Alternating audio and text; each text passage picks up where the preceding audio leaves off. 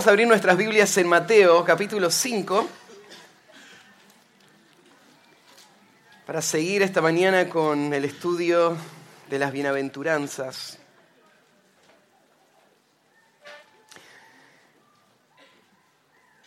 Y hoy llegamos al versículo 9, pero antes de leerlo déjenme recordar lo que estamos estudiando.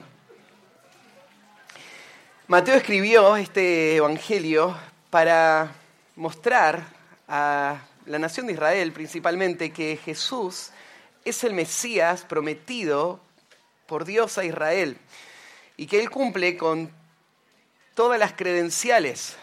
Él fue el que... ¿Qué necesitas? ¿El micrófono? Él fue el que cumplió con todo lo que habían anunciado los profetas y Mateo quiere demostrarlo. Y aún más, él quiere demostrar que aún siendo Jesús el Mesías prometido, él fue rechazado por la nación de Israel, pero que esto no arruinó el plan, sino que lo cumplió, porque todo esto ya estaba predicho también. Y, y Cristo planeaba, a través del rechazo de la nación de Israel, poder establecer un reino que iba a transformar el corazón. Y para esto tenía que él padecer, morir y después enviar a sus discípulos a predicar el Evangelio al mundo entero. Así que Mateo está hablándole también a los creyentes para que ellos recuerden la misión que Cristo les dejó.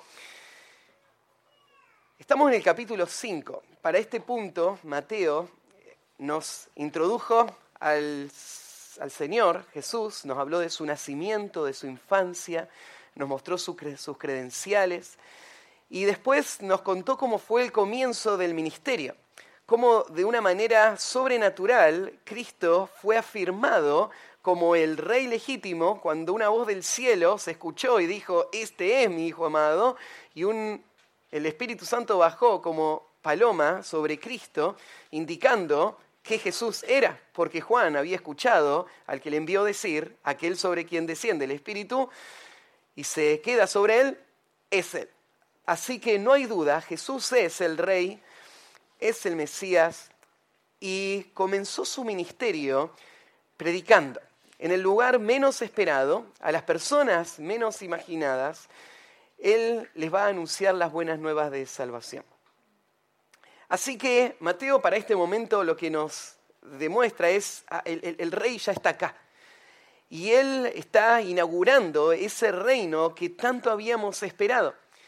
En el capítulo 5, Mateo muestra a Jesús sentado sobre un monte con sus discípulos y explicándole a sus discípulos cómo tenían que entender el reino.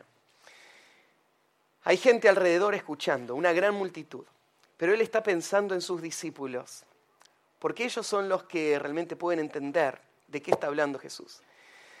Y Jesús les muestra que el reino que Él va a edificar es totalmente distinto a todos los que han habido en la historia del mundo.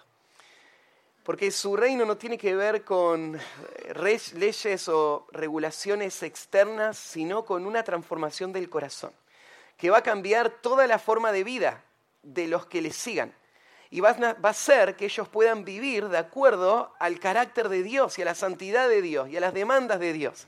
Y entonces van a poder recibir todas las bendiciones de Dios y disfrutar de las bienaventuranzas, disfrutar del gozo de todos los que son parte del reino de Cristo.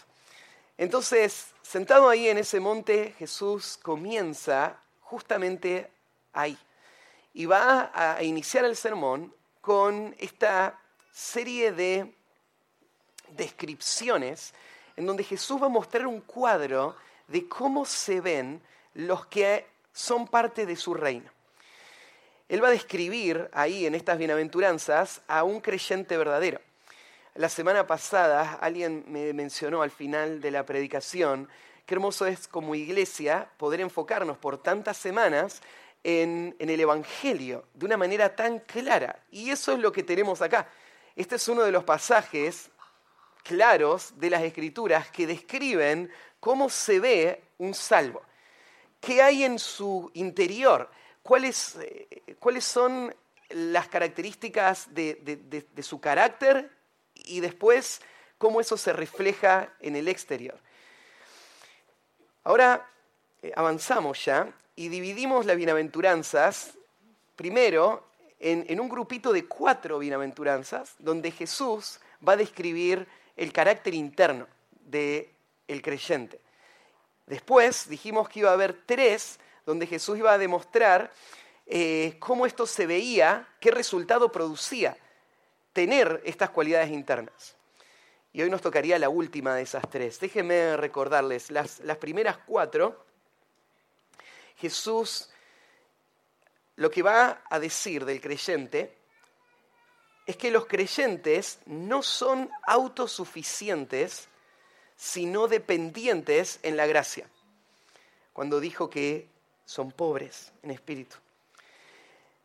Después, él dijo que los creyentes no están satisfechos consigo mismos, sino quebrantados por sus pecados, cuando dijo que son los que lloran.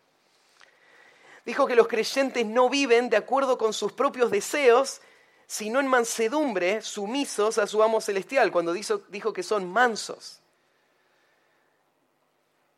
Y después dijo que los creyentes no buscan su propia justicia hipócrita, sino que buscan la verdadera justicia, que solo viene de Dios, cuando dijo que ellos tienen hambre y sed de justicia. Estoy en el corazón. Así comienza la vida cristiana. La vida cristiana comienza cuando Dios hace un obrar en el corazón y cambia el corazón de tal manera que una persona puede verse tal como Dios la ve y tener estas actitudes. De ahí pasamos al segundo grupo, donde Jesús está hablando de el efecto que esto tiene en el creyente, estas cuatro cualidades, y describe entonces Jesús al creyente diciendo que son misericordiosos. Porque, claro, ellos recibieron misericordia y entonces ahora pueden responder con esa misma misericordia hacia otros.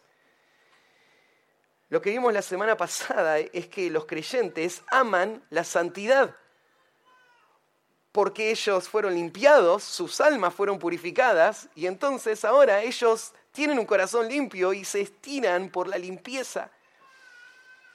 Y vamos a ver el tercero donde Jesús va a decir que los verdaderos creyentes son aquellos que buscan la paz. Ellos mismos experimentaron y disfrutan de haber sido reconciliados con Dios. Y entonces ahora ellos no solamente viven vidas pacíficas, sino que ellos se van a estirar con todas sus fuerzas para ser los representantes de Dios, llevando la paz a un mundo en conflicto y en tensión. Ahí es donde estamos hoy entonces. Déjenme leer una vez más todo el pasaje y recordar todo lo el recorrido que hicimos y, y avanzar al versículo 9.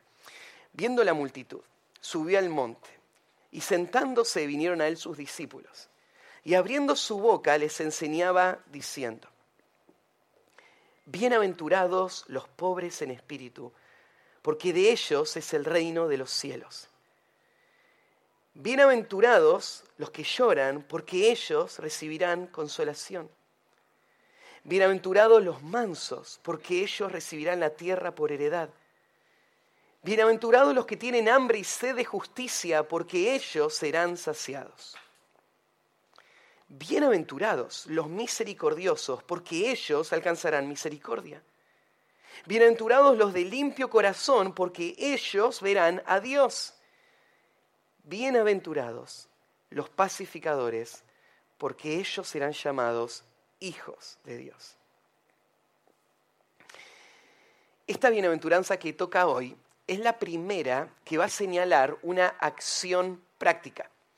Hasta ahora, todas las descripciones señalaban el, el carácter eh, pero esta habla acerca de una actividad, el llevar adelante la acción de pacificar.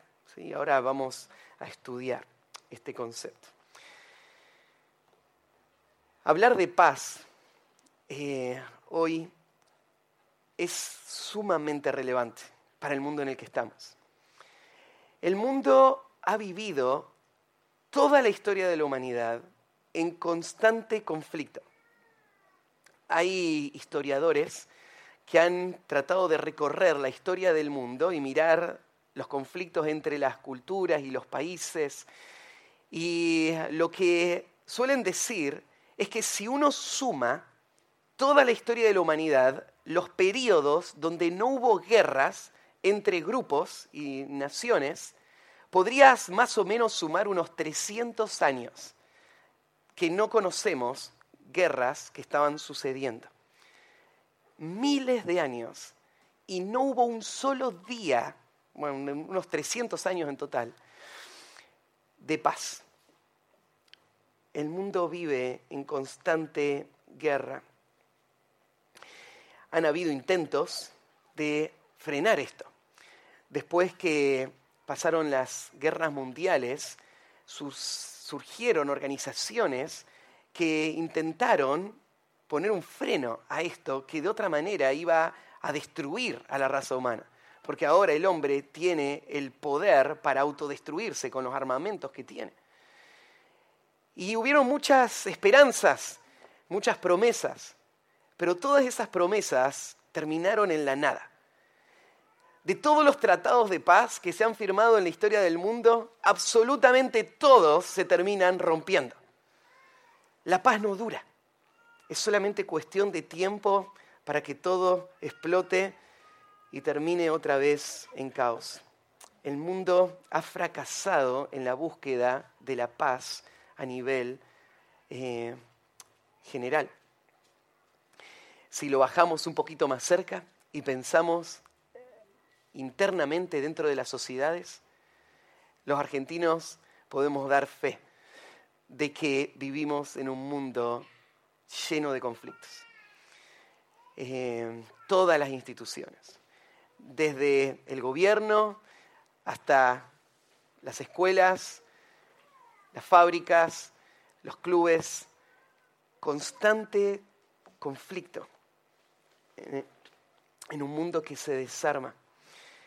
Si nos acercamos un poquito más, pensamos en la familia y, vemos la decadencia de la familia, la tensión de la familia, el conflicto entre la familia. Y sabemos nosotros que esto nunca el mundo lo va a poder resolver, porque el, problema no está en las instituciones, el problema es mucho más profundo, el problema está en el corazón. De dentro del hombre salen todos estos conflictos. Hay un pasaje ahí en Santiago 4 que da un diagnóstico de toda la tensión que hay en todos los niveles en el mundo. Y dice así, ¿de dónde vienen las guerras y los pleitos entre vosotros? ¿No es de vuestras pasiones las cuales combaten en vuestros miembros?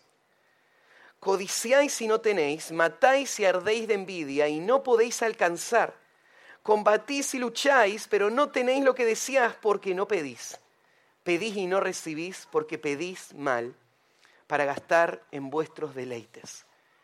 Mira, Santiago dice que desde un conflicto armado, ¿no es cierto?, entre países, hasta una pelea de un matrimonio, en todo el rango hay algo que está guiando todos los conflictos en el mundo.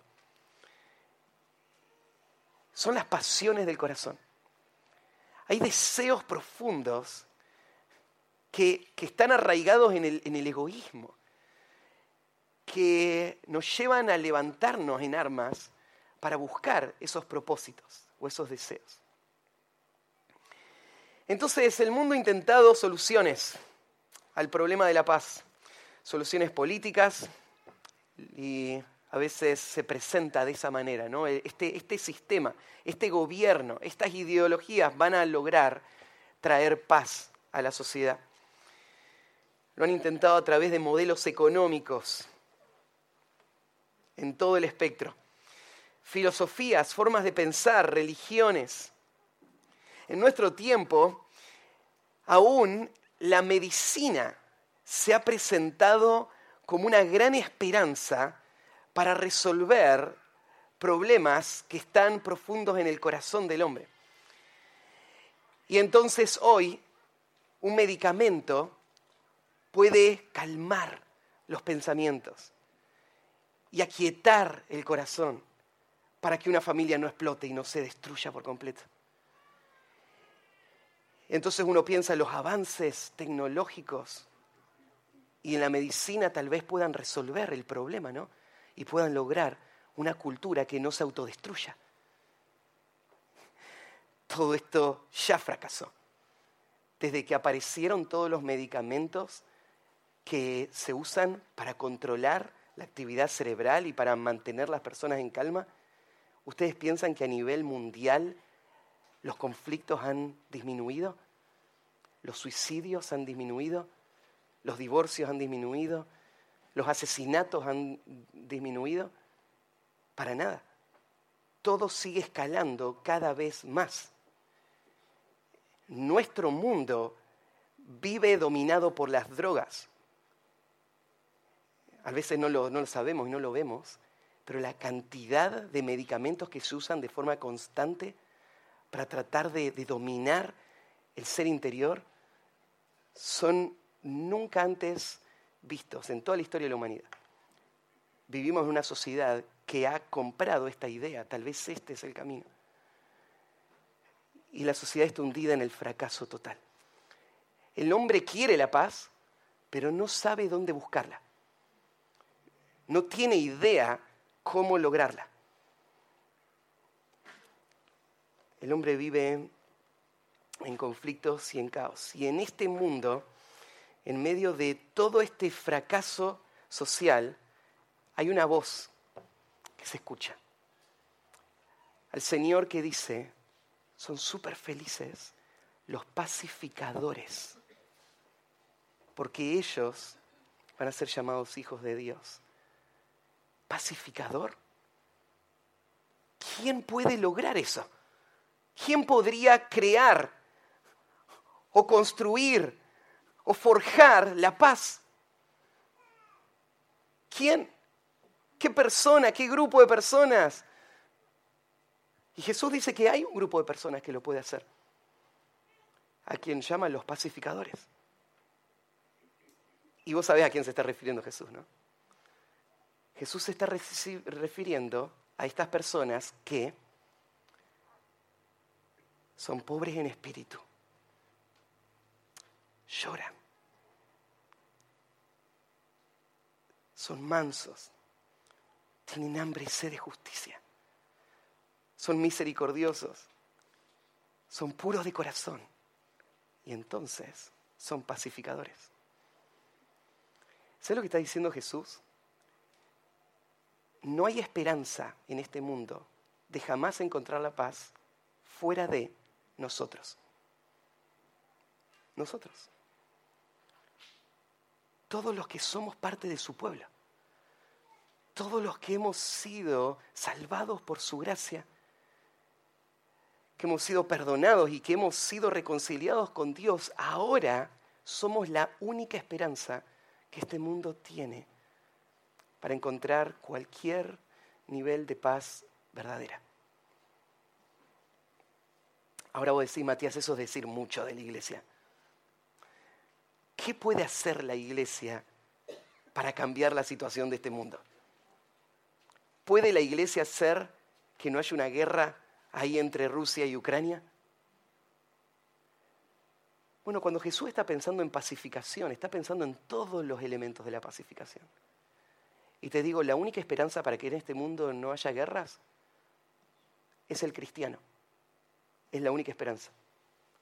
No hay ningún acuerdo, ninguna promesa, ningún armamento, nada que pueda lograr la paz. Solo el cristiano. ¿Qué puede hacer el cristiano en un mar de conflicto como el que estamos viviendo en nuestro país? ¿Qué puede hacer el cristiano en medio de peleas, ¿no es cierto? Que parece una bolsa de gatos, ¿no es cierto? Y no sabes por dónde arrancar. El creyente parece totalmente indefenso, incapaz. Pero Jesús no cree eso. Él le llama a estas personas pacificadores y, más, bien que nosotros lo creamos. Porque es verdad que hay mucho por hacer aún. Pero yo creo que si el mundo no se ha autodestruido aún, es por los cristianos. Realmente. El Señor usa su iglesia como un medio de preservación de un mundo de corrupción. Y la única esperanza para cualquier familia que está allá afuera, para cualquier sociedad que está allá afuera, es el Evangelio. Lo que Jesús está diciendo acá es, es tremendo. Las palabras de Jesús son sumamente relevantes para nuestro tiempo y nos van a poner una carga de gran responsabilidad frente a lo que el Señor nos ha llamado a hacer y a la forma en la que somos llamados a vivir. Súper felices los pacificadores. Vamos a hacer tres preguntas esta mañana también. La primera pregunta es, ¿qué es paz según las escrituras? Vamos a definir primero el concepto de la paz. Y claro que la palabra se puede usar en muchos sentidos. Cuando pensamos en paz, solemos pensar en circunstancias que son favorables. Pensamos en tranquilidad, pensamos en quietud, en orden, en un ambiente donde no hay conflictos o ansiedad. Y pensamos, queremos estar en paz. Y usamos la palabra en ese sentido, ¿no? en el entorno, en el ambiente que nos rodea. En este sentido, la paz en este mundo no va a ser posible hasta que venga el príncipe de paz y él pueda gobernar este mundo y cambiar todas las circunstancias. Cuando Jesús nos llama a ser pacificadores, lo que Jesús está teniendo en mente no es a cambiar todas las circunstancias de nuestro entorno para que pueda haber tranquilidad. Eso no es ser pacificador, eso no va a pasar hasta que el Señor venga y establezca su reino. Otra forma en la que pensamos a veces de la paz tiene que ver con eh, la tranquilidad interna. No con las circunstancias, sino con lo que pasa dentro mío. el mundo cree que si logramos crear condiciones perfectas afuera, entonces vamos a estar en paz internamente. Y por eso todos los mecanismos para traer paz apuntan a lo que está afuera. ¿Cómo cambiamos lo que está afuera para que vos puedas tener paz? Entonces, em, esta parecería ser la solución. ¿no? La Biblia dice, lo contrario, las condiciones de afuera no hacen la paz. Una persona puede tener todas las condiciones óptimas y aún así no conocer lo que es la paz. Isaías 48, 22 dice así, no hay paz para los malos, dijo Jehová. Y algo parecido en Isaías 57, 22. Dice, no hay paz, dijo Dios, para los impíos. Para el malo no hay paz. No importa lo que haya alrededor. No importa que con quién está casado, cómo van sus negocios, no importa en qué país vive, no importa nada, si tiene salud o no, si es amado o no. Esta es una regla. Para el malo, para el impío, no hay paz. Es que la paz tiene que ver con el corazón, tiene que ver con lo interno, pero no se logra la paz interna a través de las circunstancias externas. Más bien la paz interna es un regalo de la gracia de Dios. Ahí en Juan 14, Jesús, hablando con sus discípulos, le dijo esto, la paz os dejo, mi paz os doy. Yo no la doy como el mundo la da, no se turbe vuestro corazón ni tenga miedo. Viste, Jesús está hablando de la paz como un regalo como algo que viene de parte de Dios y es otorgado por gracia, en este caso a sus discípulos, que iban a poder tener la paz en un mundo de conflictos que iba a venir. Entonces paz, cuando decimos, cállense un poco que quiero un poco de paz, ¿qué estamos diciendo? Que si hay silencio, hay paz. Pero lo que está afuera no, no trae paz. La paz del corazón no viene así. La paz del corazón viene a través de la gracia de Dios, que es otorgada a su pueblo, a sus hijos, en medio de un mundo en conflicto. Entonces, la paz de la que vamos a hablar ahora es la paz que viene por haber entrado en una relación de paz con Dios. Y se va a expresar en forma práctica en todas las demás relaciones de mi vida. ¿Qué significa tener paz? Tener paz significa que hay una relación con Dios que ha sido reconciliada y como resultado Dios me ha dado por gracia la posibilidad de vivir en medio de todas mis relaciones con paz. La palabra paz en el Nuevo Testamento eh, se deriva o viene acompañando un concepto mucho más antiguo del Antiguo Testamento. En el Antiguo Testamento la palabra que se usaba, la habrán escuchado, es la palabra shalom. Es un saludo clásico para el judío, así es como ellos eh, se despiden o, como ellos se saludan eh, con este término. La palabra shalom significa paz, pero tenés que entender todo lo que tenía en mente el judío, porque para nosotros paz significa que no hay conflicto.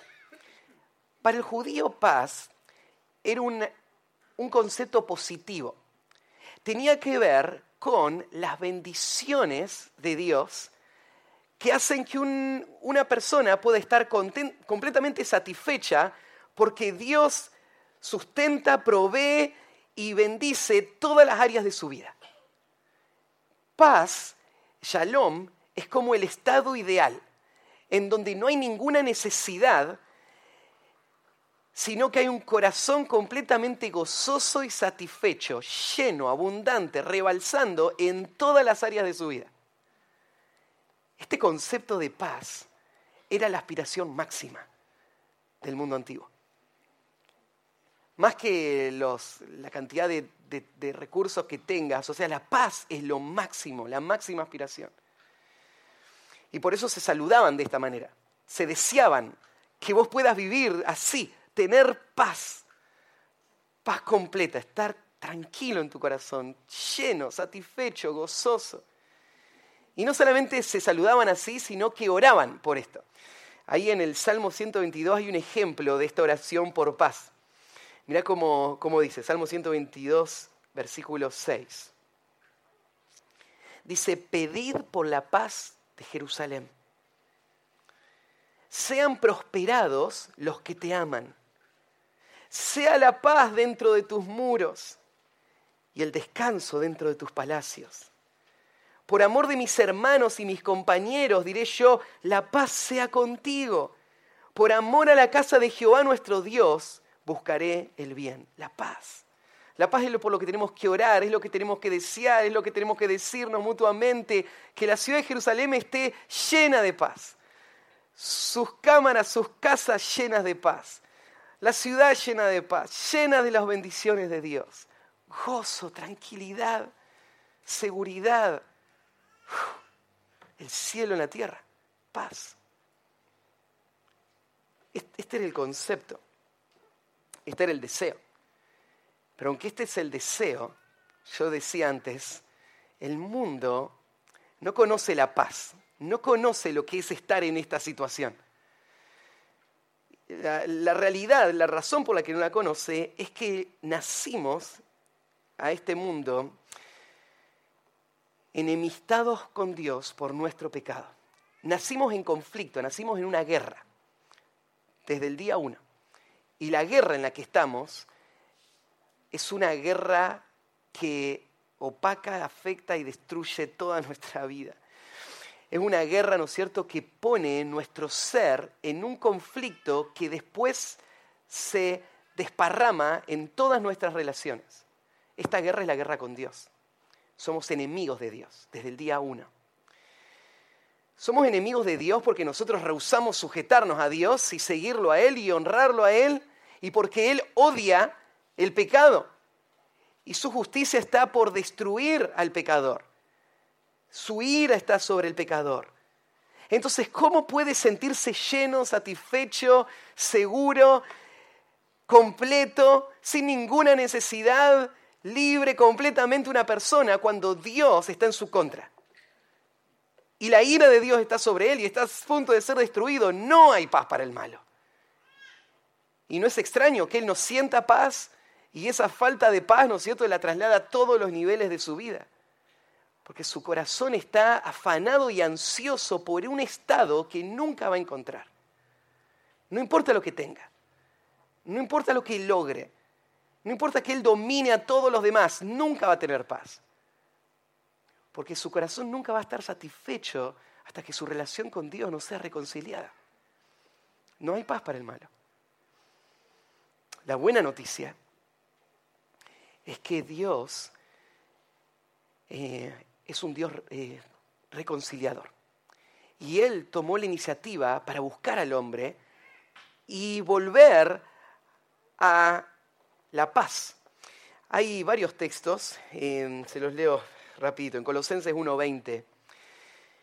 Pablo dice, por medio de él reconciliar consigo todas las cosas, así las que están en la tierra como las que están en los cielos, haciendo la paz mediante la sangre de su cruz.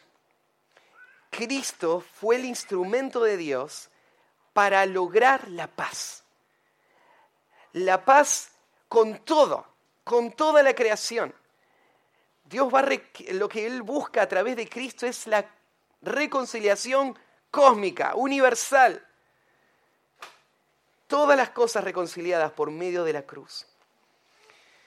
Romanos 5.1 nos explica cómo nosotros accedemos a esa reconciliación. Y dice, justificados pues por la fe, tenemos paz para con Dios por medio de nuestro Señor Jesucristo. Así es como una persona que nació siendo enemiga y en constante conflicto y tensión interna, ahora tiene paz. ¿Cómo? Cuando es justificada por medio de la fe.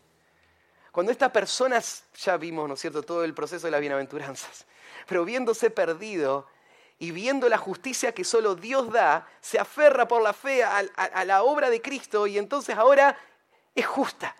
Es declarada justa por Dios, es hecha justa en la práctica por Dios. Y así que esta persona ahora está en paz. Ya no hay enemistad. Nunca más. No importa lo que hagas.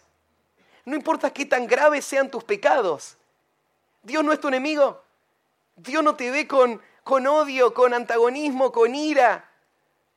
Dios te ve con amor, porque el pecado ya fue el tratado, ya fue lidiado, ya no hay condenación. Y si bien el pecado es, es mi enemigo y yo iba a luchar con eso, hay paz con Dios por haber sido justificado. Y Dios lo hizo a esto porque Él es un Dios de paz. Es parte de su naturaleza. Ahí en 1 Tesalonicenses 5:23 dice así, y el mismo Dios de paz os santifique por completo. Este es su carácter, Él es un Dios de paz, 1 Tesalonicenses 5.9. Y se acordarán también de Isaías 9.6 que le cité recién, uno de los títulos de Mesías es el príncipe de paz. Él es un Dios de paz. Por eso es que Él fue el responsable de buscarnos. Cuando Dios reconcilia al hombre con sí mismo, esa reconciliación no solamente trae paz con Dios, esa paz ahora va a traer acompañada la paz en todas las demás relaciones. Ahí en Efesios 2, versículo 13 al 17, hay un ejemplo de esto. Cuando Pablo toma la relación de los judíos y los gentiles y muestra cómo los judíos, que se veían como el pueblo de Dios, eh, menospreciaban a los gentiles. Los trataban como perros.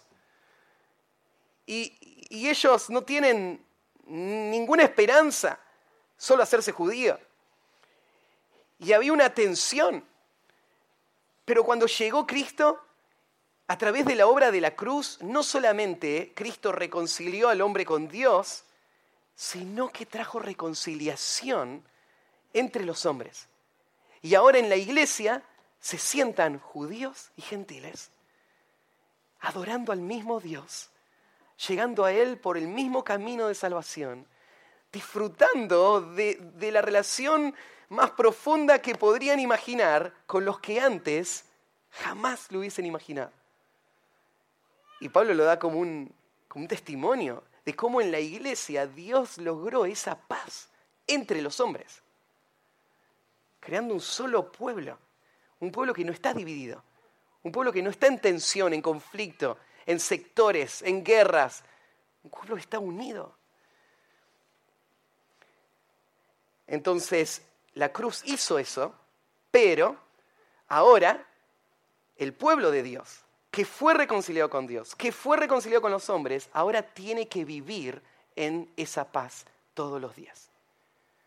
Estamos pensando en esto, ¿qué significa paz? Y, estamos armando este cuadro. Paz significa entonces esa relación con Dios restaurada que afecta a mis demás relaciones y que me permite de forma práctica cada día lidiar con el conflicto y poder volver y vivir en este estado de armonía, unidad, donde no hay guerra, sino que hay una alianza que no se va a romper. Vivimos en paz. Entonces vos ves todo el Nuevo Testamento lleno, regado por todos lados, de mandatos a la iglesia a vivir en relaciones de paz. Les leo algunos en Marcos 9:50. Buenas las almas, y la sal se, se hiciera insípida, ¿con qué la sazonaréis?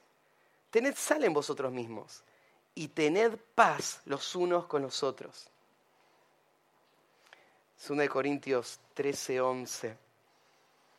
Por lo tanto, hermanos, tened gozo, perfeccionaos, consolaos, sed de un mismo sentir y vivid en paz 1 Tesalonicenses 5:13, y que los tengáis en mucha estima y amor por causa de su obra, tened paz entre vosotros. Efesios 4:3, solícitos en guardar la unidad del Espíritu en el vínculo de la paz. Hebreos 12:14, que lo leímos la semana pasada, seguid la paz con todos y la santidad sin la cual nadie verá al Señor. Entonces, paz es lo que tiene que caracterizar al pueblo de Dios. Nosotros vivimos la paz por lo que Dios hizo en nuestra salvación y el efecto que tuvo en nuestras relaciones, pero también porque nosotros obedecemos al Señor en buscar la paz constantemente y en vivir en paz. El conflicto es característico de este mundo.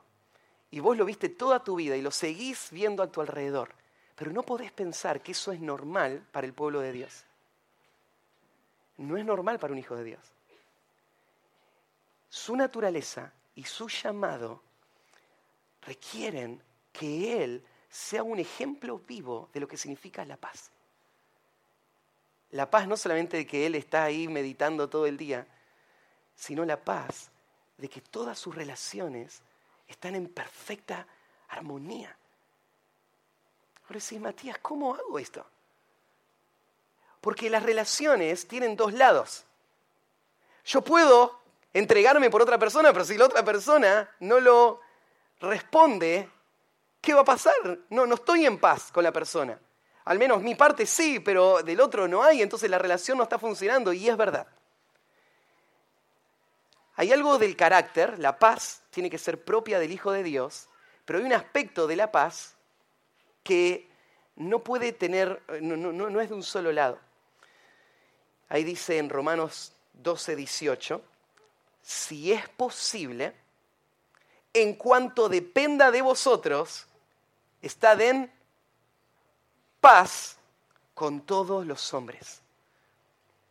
La paz, ¿no es cierto?, para el creyente no es algo que otros pueden controlar, pero la relación sí. La paz del creyente viene de saberse en una posición delante de, Dios, de poder eh, saberse reconciliado con todas las personas y poder de parte suya estirarse por una vida de paz en todos los niveles. Y eso es lo que define esta vida de paz. Em, bueno, esta paz, lo último ahí en Gálatas 5, 22 y 23, se asocia con un fruto del Espíritu. El fruto del Espíritu es amor, gozo, paz, paciencia, benignidad, bondad, fe, mansedumbre, templanza. Paz es parte de lo que Dios hace en nosotros.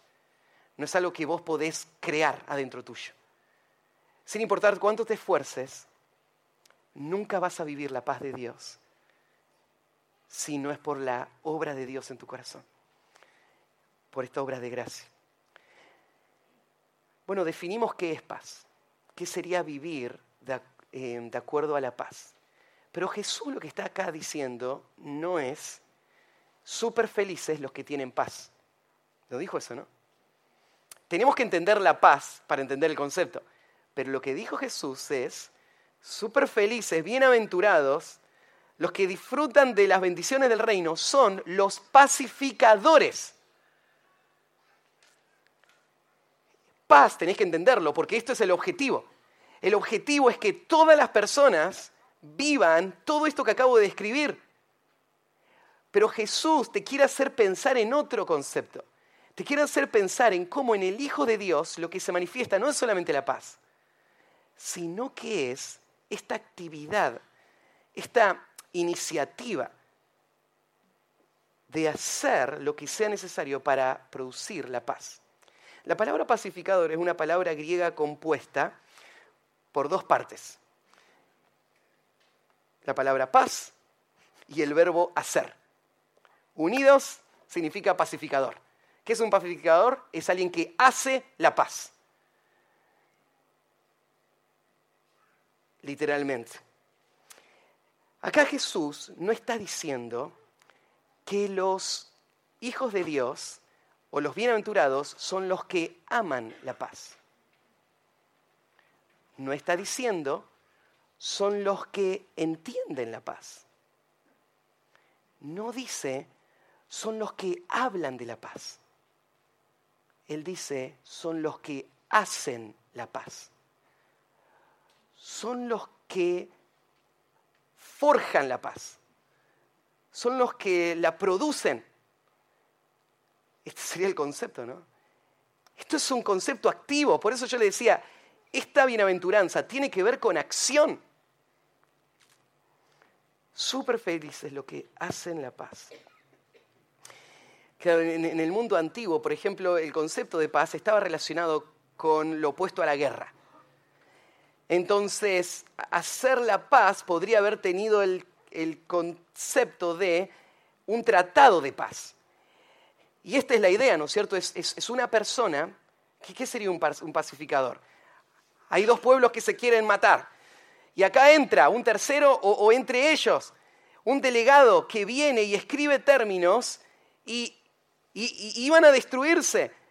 Pero ahora este embajador, esta persona, logró la, armonía y ahora hay paz y no se van a destruir. Ahora ya hablamos que la paz de la que está hablando Jesús y la paz que este mundo necesita y la paz verdadera no se puede lograr así. Cuando Dios te dice que son súper felices lo que hace la paz, no tiene que ver con ser parte de organizaciones de filantropía, de ayuda humanitaria, de políticas que logre resolver tensiones. No tiene que ver con nada de eso. Pero sí tiene que ver con un hombre activo que va a lograr producir esta clase de paz de la que hemos estado hablando. Básicamente el pacificador entonces es una persona que ha experimentado la paz de Dios y que ahora se vuelve un embajador de esa misma paz para con el mundo. Este pacificador es un hombre que, movido por amor, va a imitar el carácter propio de Dios para ser su representante en lograr esta intención de Dios de traer paz real en todos los niveles de su vida. Entonces, podríamos pensar, en primer lugar, de cómo este embajador, este pacificador, es alguien que fue enviado al mundo a reconciliar al mundo con Dios. Tenemos ahí Efesios capítulo 6, versículo 15. ¿Se acuerdan cuando habla de la armadura del creyente? ¿Qué lleva en los pies ese creyente? Efesios 6, 15. Calzado los pies con el apresto del Evangelio de la paz. El creyente, vestido con su armadura, preparado para la misión que el Señor tiene, va a caminar constantemente en esta función. El Evangelio de la paz lo llaman. Son las buenas noticias de la paz. Segunda de Corintios 5, 18 describe también esto cuando dice, todo esto proviene de Dios, quien nos reconcilió consigo mismo por Cristo y nos dio el ministerio de la reconciliación. Que Dios estaba en Cristo reconciliando consigo al mundo no tomándoles en cuenta a los hombres sus pecados, y nos encargó a nosotros la palabra de la reconciliación. Así que somos embajadores en nombre de Cristo. Como si Dios rogase por medio de nosotros, os rogamos en nombre de Cristo, reconciliaos con Dios. Esto es ser un, un, pacificador, es entender el llamado que Dios te hizo desde el momento que fuiste reconciliado con Él a ser el que lleve las palabras de la reconciliación, las que pueden lograr la reconciliación. Paz a este mundo. Y yo decía al principio, vos y yo somos la única esperanza de este mundo. No hay un plan B. El pueblo de Dios, los creyentes, la iglesia de Cristo. Ahora, hay una mm, aparente contradicción eh, lógica con este concepto de llevar la paz al mundo. Porque acá está el creyente, que sale al mundo a anunciar el Evangelio. Y uno diría, bueno, si yo soy un pacificador, ¿cuál debería ser el resultado? Bueno, hay paz, pero el resultado es el opuesto. Hay guerra, hay odio, hay hostilidad, hay persecución, y vos decís, soy un, pacificador y estoy fracasando como pacificador.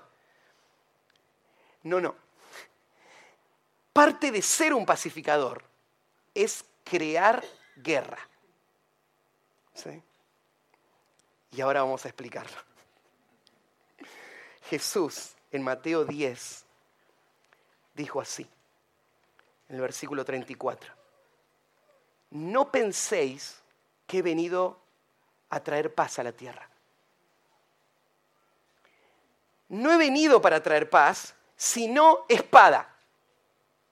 Porque he venido para poner en disensión al hombre contra su padre, a la hija contra su madre, a la nuera contra su suegra y a los enemigos del, los enemigos del hombre serán los de su casa. El que ame a padre o madre más que a mí no es digno de mí. El que ama a hijo o hija más que a mí no es digno de mí. Y el que no toma su cruz y sigue en pos de mí, no es digno de mí. El que haya su vida la perderá, y el que, el que pierde su vida por causa de mí, la hallará. ¿No te parece contradictorio? Jesús dice, bienaventurados los pacificadores. Y él dice, yo no vine a traer paz al mundo, vine a traer guerra. Vine a traer para que, vine al mundo para que se pelee el papá con el hijo. Y vos decís, estas dos cosas no pueden ir juntas y te puedo asegurar que sí. Porque la paz que Dios describe, la paz que Dios busca, no es una paz superficial, no es una paz que se va a buscar a precio de la verdad. No es una paz de acomodar las circunstancias para que no haya tensión ni conflicto, sino que es la paz de la transformación del alma. Y para que el alma sea transformada, la verdad tiene que ser predicada. Y cuando la verdad es predicada, hay un mundo de oscuridad, de tinieblas, que odia la verdad. Entonces, irónicamente, la única forma de lograr la paz es creando el conflicto. La única forma de crear la paz es decir lo que no quieren escuchar y es que una persona se afirme en una verdad que el otro va a odiar. Pero no es porque Cristo quiere que estas personas se peleen. Lo que Cristo quiere es la paz completa. Pero lo que pasa con el Evangelio es que esta persona odia la verdad. Él es el que crea la guerra. Él es el que va a venir a atacar al creyente. Cristo no, no, no está en, un sentido, Cristo no es el que está promoviendo la hostilidad, pero Él la está creando. Él no va a sacrificar la verdad para crear un ambiente sin tensión, porque eso nunca va a llevar a la paz verdadera. Entonces no te confundas, ser un pacificador no es nunca incomodar. No es eh, adaptarte y acoplarte al mundo para que no haya tensión y pensar, bueno, lo que yo quiero es que todo esté bien. Porque lo que vos querés no es que todo esté bien, lo que querés es la paz del alma que va a transformar todo el ser. Y para eso muchas veces lo que hay que hacer es decir lo que va a ofender lo que va a irritar por amor. Jesús no está promoviendo que sus discípulos busquen el conflicto. Pero mira, aún mismo en las bienaventuranzas, miren el versículo 10, vamos a verlo la semana que viene. Ahora está diciendo, súper felices los que buscan la paz. Y el versículo 10, súper felices los que padecen persecución por causa de la justicia. Pero verá, buscamos la paz y viene la persecución, ¿sí? todos los que quieran vivir piadosamente en Cristo Jesús padecerán persecución. Entonces los pacificadores van a estar en medio del conflicto, en el ojo de la tormenta, van a ser odiados y perseguidos y buscados. Y voy a decir, pero al final están causando más problema que ayuda. No. Porque lo que este mundo necesita no es que se acaben los conflictos. Lo que este mundo necesita es la transformación del alma que produzca la paz completa y la paz real. Y eso solamente viene a través de la verdad. En Mateo 10, 22, Jesús dijo, seréis aborrecidos de todos por causa de mi nombre, mas el que persevere hasta el fin, este seré salvo. Vas a ser odiado. Entonces, ¿qué es ser un pacificador? Bueno, es abrazar tu misión aquí acá en la tierra, como un representante de Dios para buscar la reconciliación de los que están en las tinieblas. Y para eso tenés que estar dispuesto a padecer. Pero hay otro concepto. No solamente fuiste enviado a ese mundo hostil para llevar la paz, sino que también fuiste enviado a buscar a tu hermano, para buscar así la reconciliación constante y la paz que Dios le ha dado a su pueblo. Ser un pacificador no solamente está allá afuera, ser un pacificador está acá. Tiene que ver con la vida de nuestra iglesia, con tu familia en la fe. Ahí en Santiago, capítulo 3, versículo 16, Santiago está confrontando a personas que se jactan de lo sabio que son. Tal vez por los años que tienen en la fe, por el conocimiento que, tienen y pueden demostrar. Y Santiago los confronta con la hipocresía y, cómo se ve la verdadera sabiduría. La verdadera sabiduría no tiene que ver con tu trayectoria, tus credenciales o tu tu sabiduría o tu, tu conocimiento.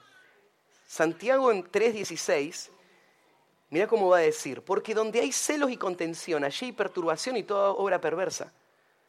O sea, ustedes se creen sabios, pero miren, hay peleas por todos lados, hay envidias, hay competencias. Acá no hay sabiduría. La verdadera sabiduría, la sabiduría que es de lo alto, es primeramente pura. Después, pacífica, amable, benigna, llena de misericordia y de buenos frutos, sin incertidumbre ni hipocresía. Mira el último versículo. Y el fruto de la justicia se siembra en paz para los que hacen la paz. Los pacificadores son los que hacen la paz, es lo que estamos hablando, ¿no? Los que generan la paz. ¿Y quiénes son los que generan la paz? Bueno, esta es la sabiduría verdadera, la sabiduría bíblica.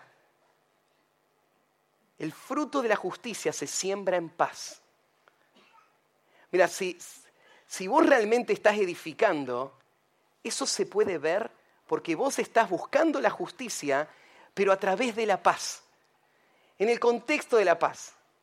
Vos no estás atropellando a todos, ¿no es cierto? Y lastimando a todos solamente para demostrar que sos el que tiene la razón. Porque los que hacen la paz van a tener el fruto de la justicia en el entorno de la paz. Y esta es la sabiduría de Dios. Así se tiene que ver. Esto debería caracterizar la vida del pueblo de Dios constantemente, ¿no? En la iglesia, en nuestras familias, nuestras relaciones. Ahí en 1 Pedro 3.10 hay otro versículo que describe esto. Dice, porque el que quiere amar la vida y ver días buenos, refrene su lengua del mal y sus labios no hablen engaño. Apártese del mal y haga el bien, busque la paz y sígala. ¿A vos te gustaría tener una iglesia hermosa donde disfrutes y estés ansioso de llegar cada día y, disfrutes de todo lo que se hace en la vida de la iglesia y, y amar y, que se ve hermoso todo el obrar de Dios, ¿qué hay que hacer? Buscar la paz y seguirla. Te puedo decir lo que, cómo no pasar.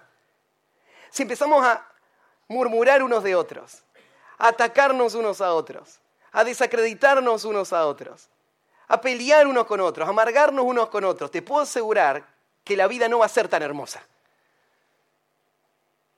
Y sí, Dios te dio la iglesia y vos sabés que es el lugar donde vos tenés que estar y vas a crecer, pero lo que Pedro nos está llamando es, hay mucho más, se puede disfrutar. Si es que trabajamos arduamente en guardar la paz, hagámoslo poder luchar por la paz y buscar la paz en las relaciones del pueblo de Dios va a requerir muchas veces que estés dispuesto a sufrir el agravio y no buscar revancha sobre lo que entendés que es una injusticia, ni siquiera buscar que se haga justicia, simplemente sufrirla. Ahí en 1 Corintios 6, 7 Pablo confronta a la iglesia en Corinto.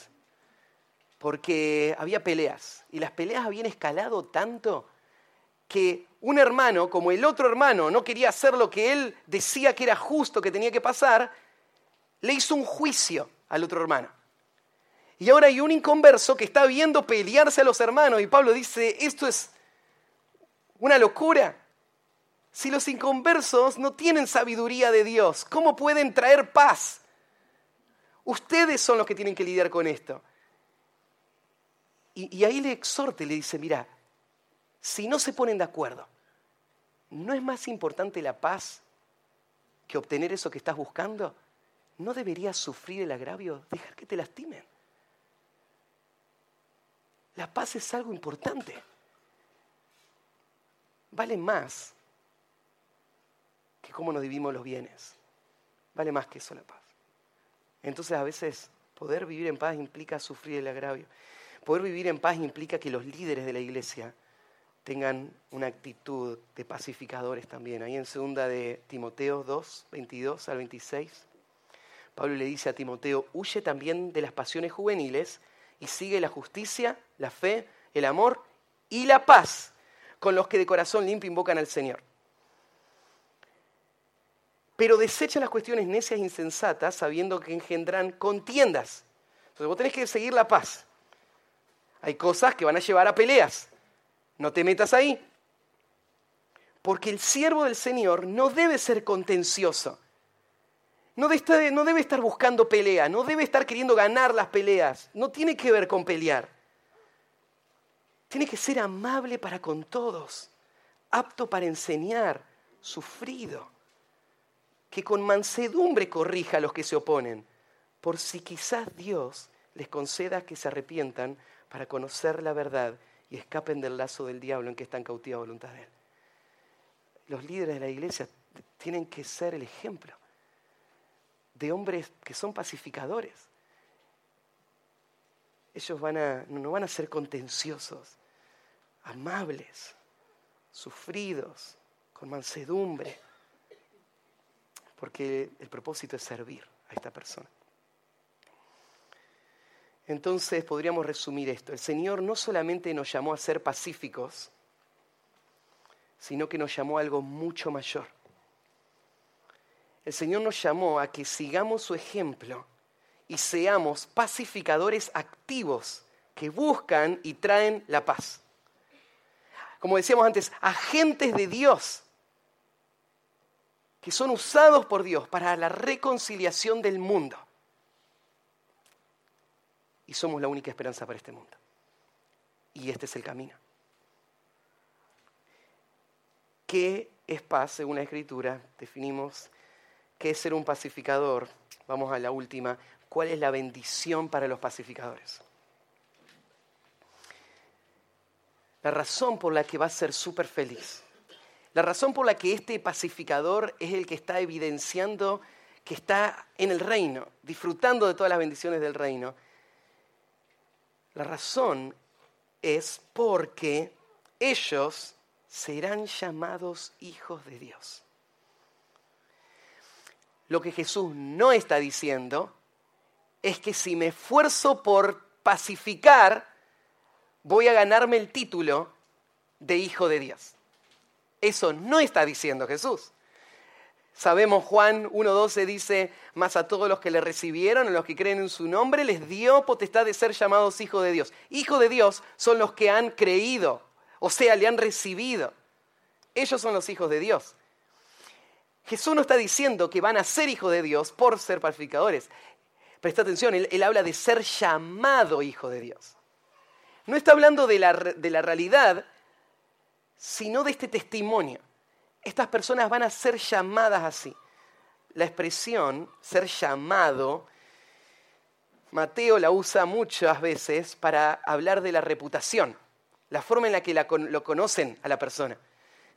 Por ejemplo, ahí en eh, Mateo 2.23, eh, Mateo 2.23 dice, y vino y habitó en la ciudad que se llamaba Nazaret, para que se cumpliese lo que fue dicho por los profetas, que habría de ser llamado Nazareno. O sea, Jesús vivía ahí, le decían Nazareno, y esto se había dicho, lo habían dicho los profetas. Esta expresión, ser llamado, tiene que ver con, con el nombre, con, con la reputación.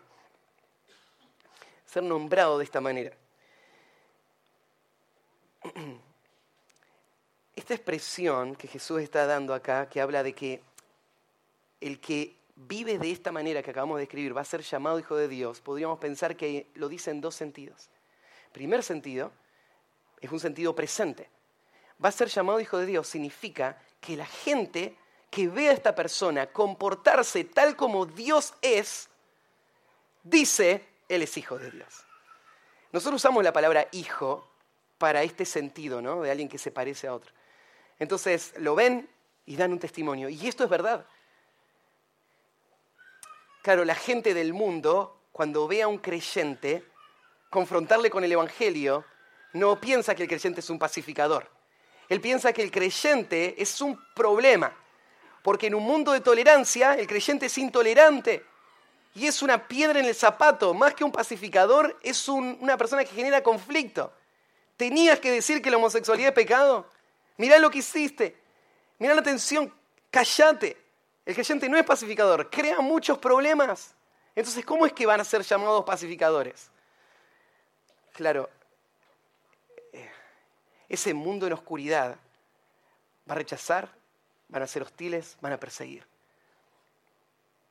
Pero el pueblo de Dios, a medida que Dios va haciendo la obra y trayendo convicción en los corazones, la realidad de quiénes son estas personas se va a evidenciar. Esto es lo que son. Y esto se va a reconocer. Ellos son pacificadores. Pero este, esta promesa está en tiempo futuro y tiene una, una connotación futura. Tiene que ver con algo que va a pasar más adelante.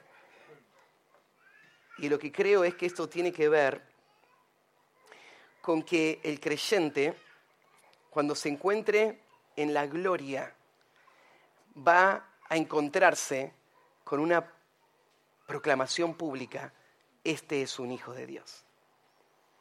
Lo que está haciendo Jesús es mostrando que ser hijo de Dios y ser un pacificador son inseparables. Si sos uno, entonces vas a ser reconocido que sos el otro. Vas a ser llamado así ahora y en el futuro.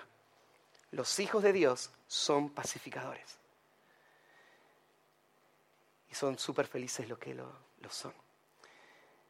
Em, la expresión acá, bueno, ahí en Primera de Juan 3, 1 al 2, creo que muestra esa tensión entre lo que ya somos y lo que seremos.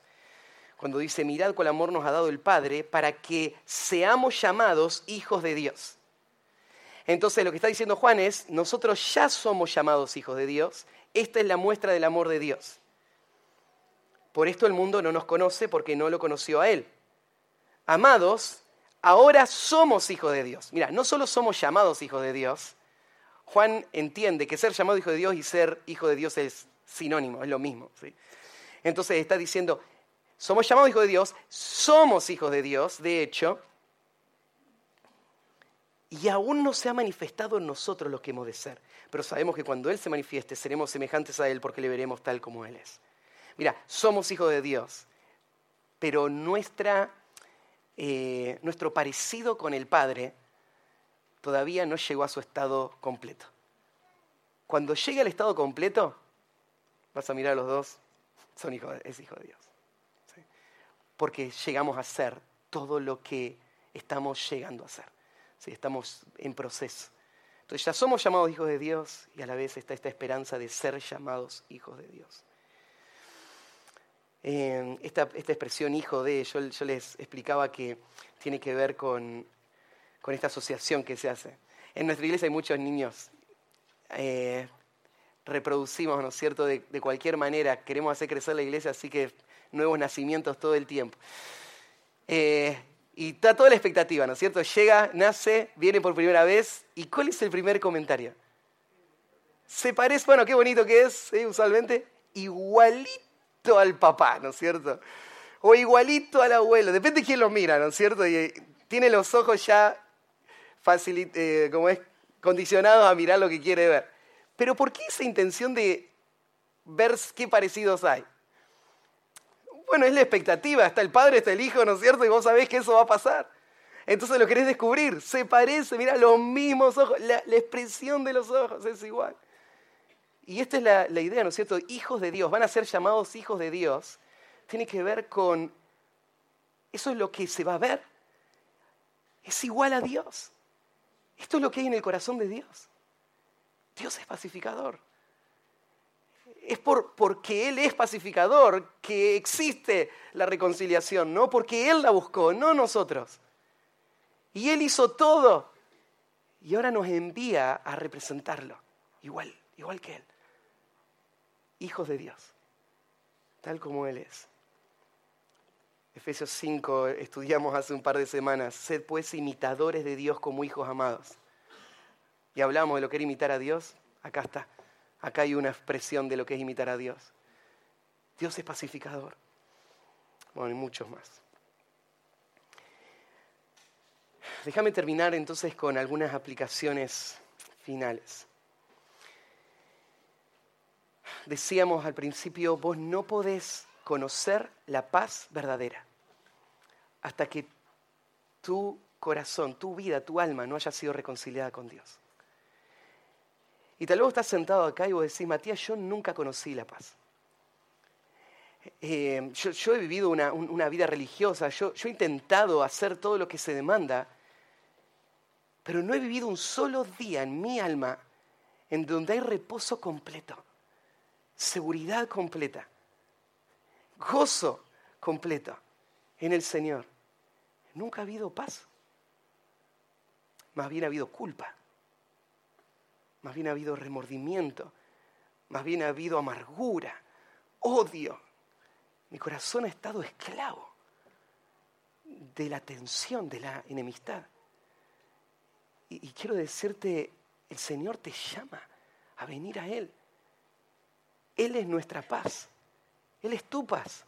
Solo ahí va a haber paz. En ningún otro lugar. Y el mensaje del Evangelio de la Paz lo que dice es, aunque vos sos enemigo de Dios, Él te extiende los brazos y te llama, vení a Él.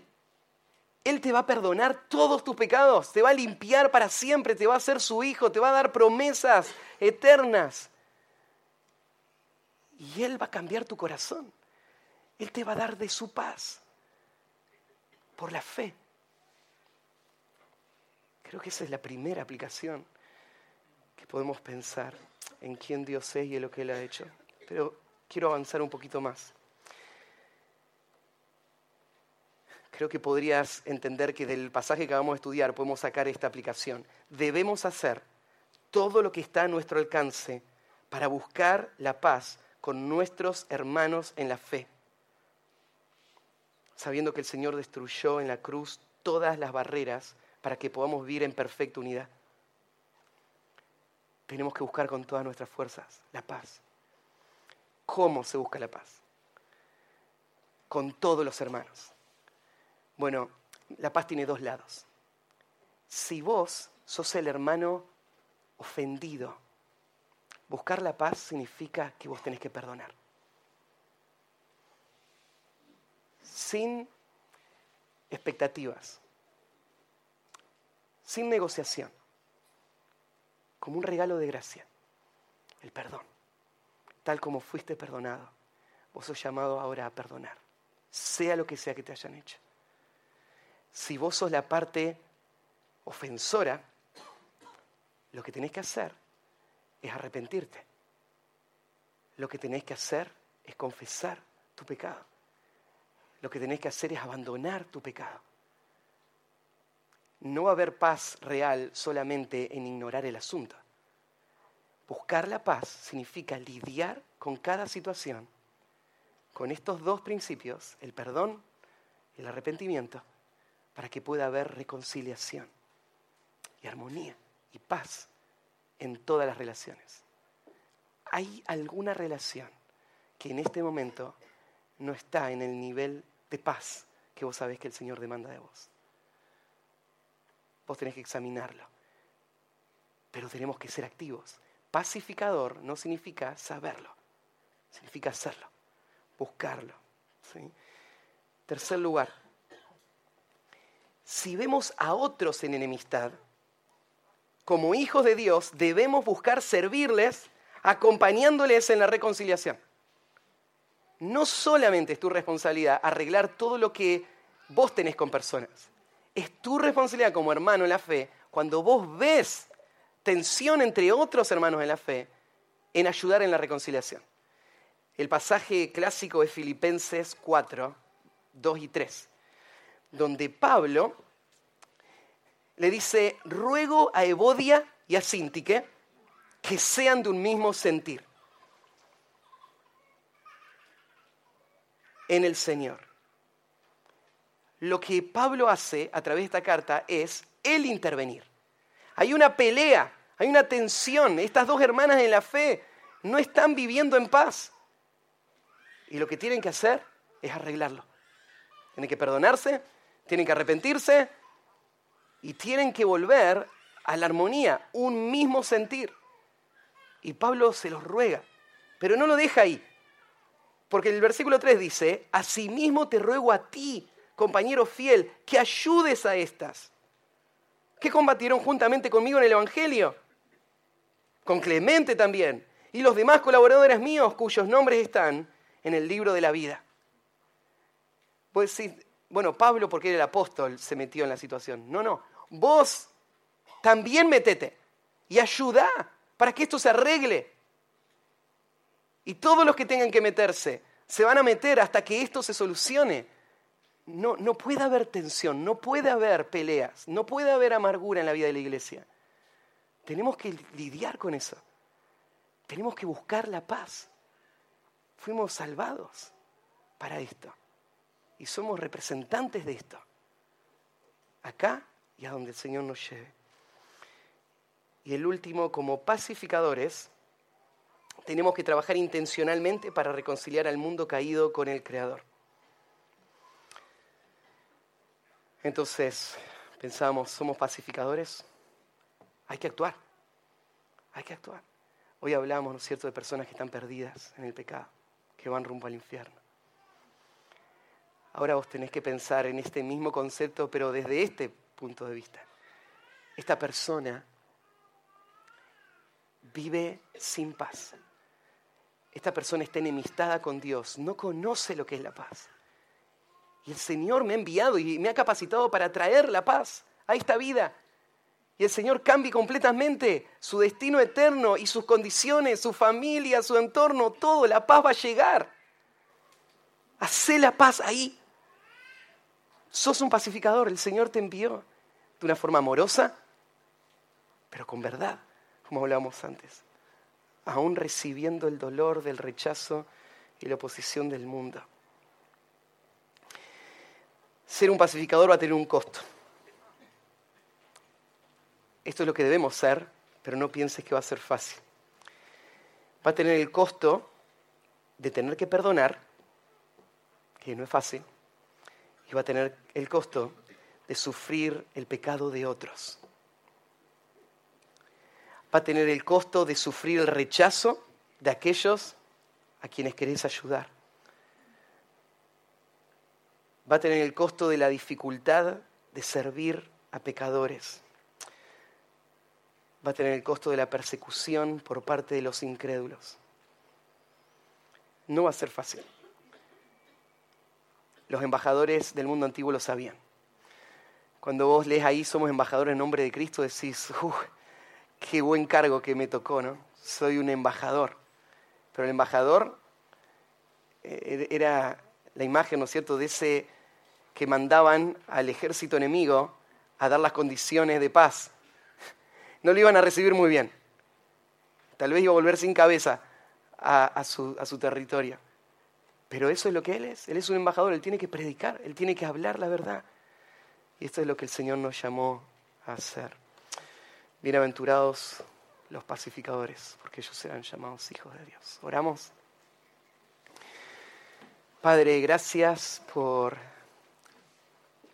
palabra tan simple pero a la vez tan profunda, tan vasta que no, no podemos ni siquiera intentar abrazar toda tu sabiduría y entender todo lo que tú estás haciendo. Pero leemos esto, Señor, y pensamos nosotros, pacificadores. ¿Cómo nos podrías llamar así cuando tantas veces nosotros somos los que causamos los problemas? Nosotros somos los que lastimamos a las personas. Señor, danos la gracia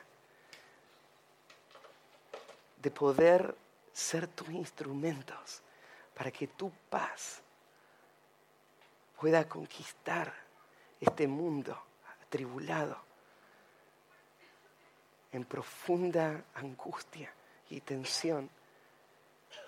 Ayúdanos a arrancar cerca nuestros hijos, esposas, hermanos en la fe, vecinos, pero ayúdanos a llegar lejos, hasta lo último de la tierra. Cuán hermosos son los pies de los que anuncian el Evangelio de la paz. Que esos sean los nuestros, Señor. Te encomendamos esto a ti en el nombre de Cristo Jesús. Amén.